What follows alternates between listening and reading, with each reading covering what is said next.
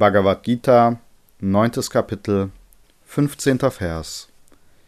Andere bringen auch das Weisheitsopfer dar und verehren mich, der ich alle Gesichter habe, als das eine, das andere und das Vielfältige.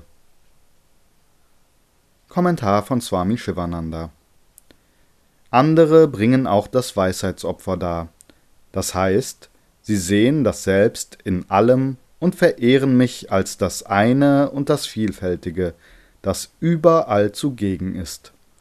Sie sehen alle Formen, die sie wahrnehmen, als Formen Gottes und alle Klänge, die sie hören, als Namen Gottes. Sie opfern alles, was sie essen, auf verschiedene Weise dem Herrn. Manche verehren ihn mit dem Wissen, dass es nur eine Wahrheit gibt, das höchste Wesen, dass Sein, Wissen, Wonne ist. Sie identifizieren sich mit der Wahrheit, Brahman. Das ist die monistische Sichtweise der Vedantins.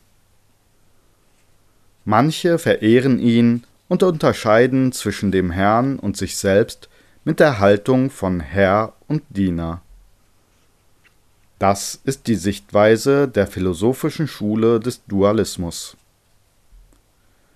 Manche verehren ihn mit dem Wissen, dass er als die verschiedenen Gottheiten Brahma, Vishnu, Rudra, Shiva und so weiter existiert.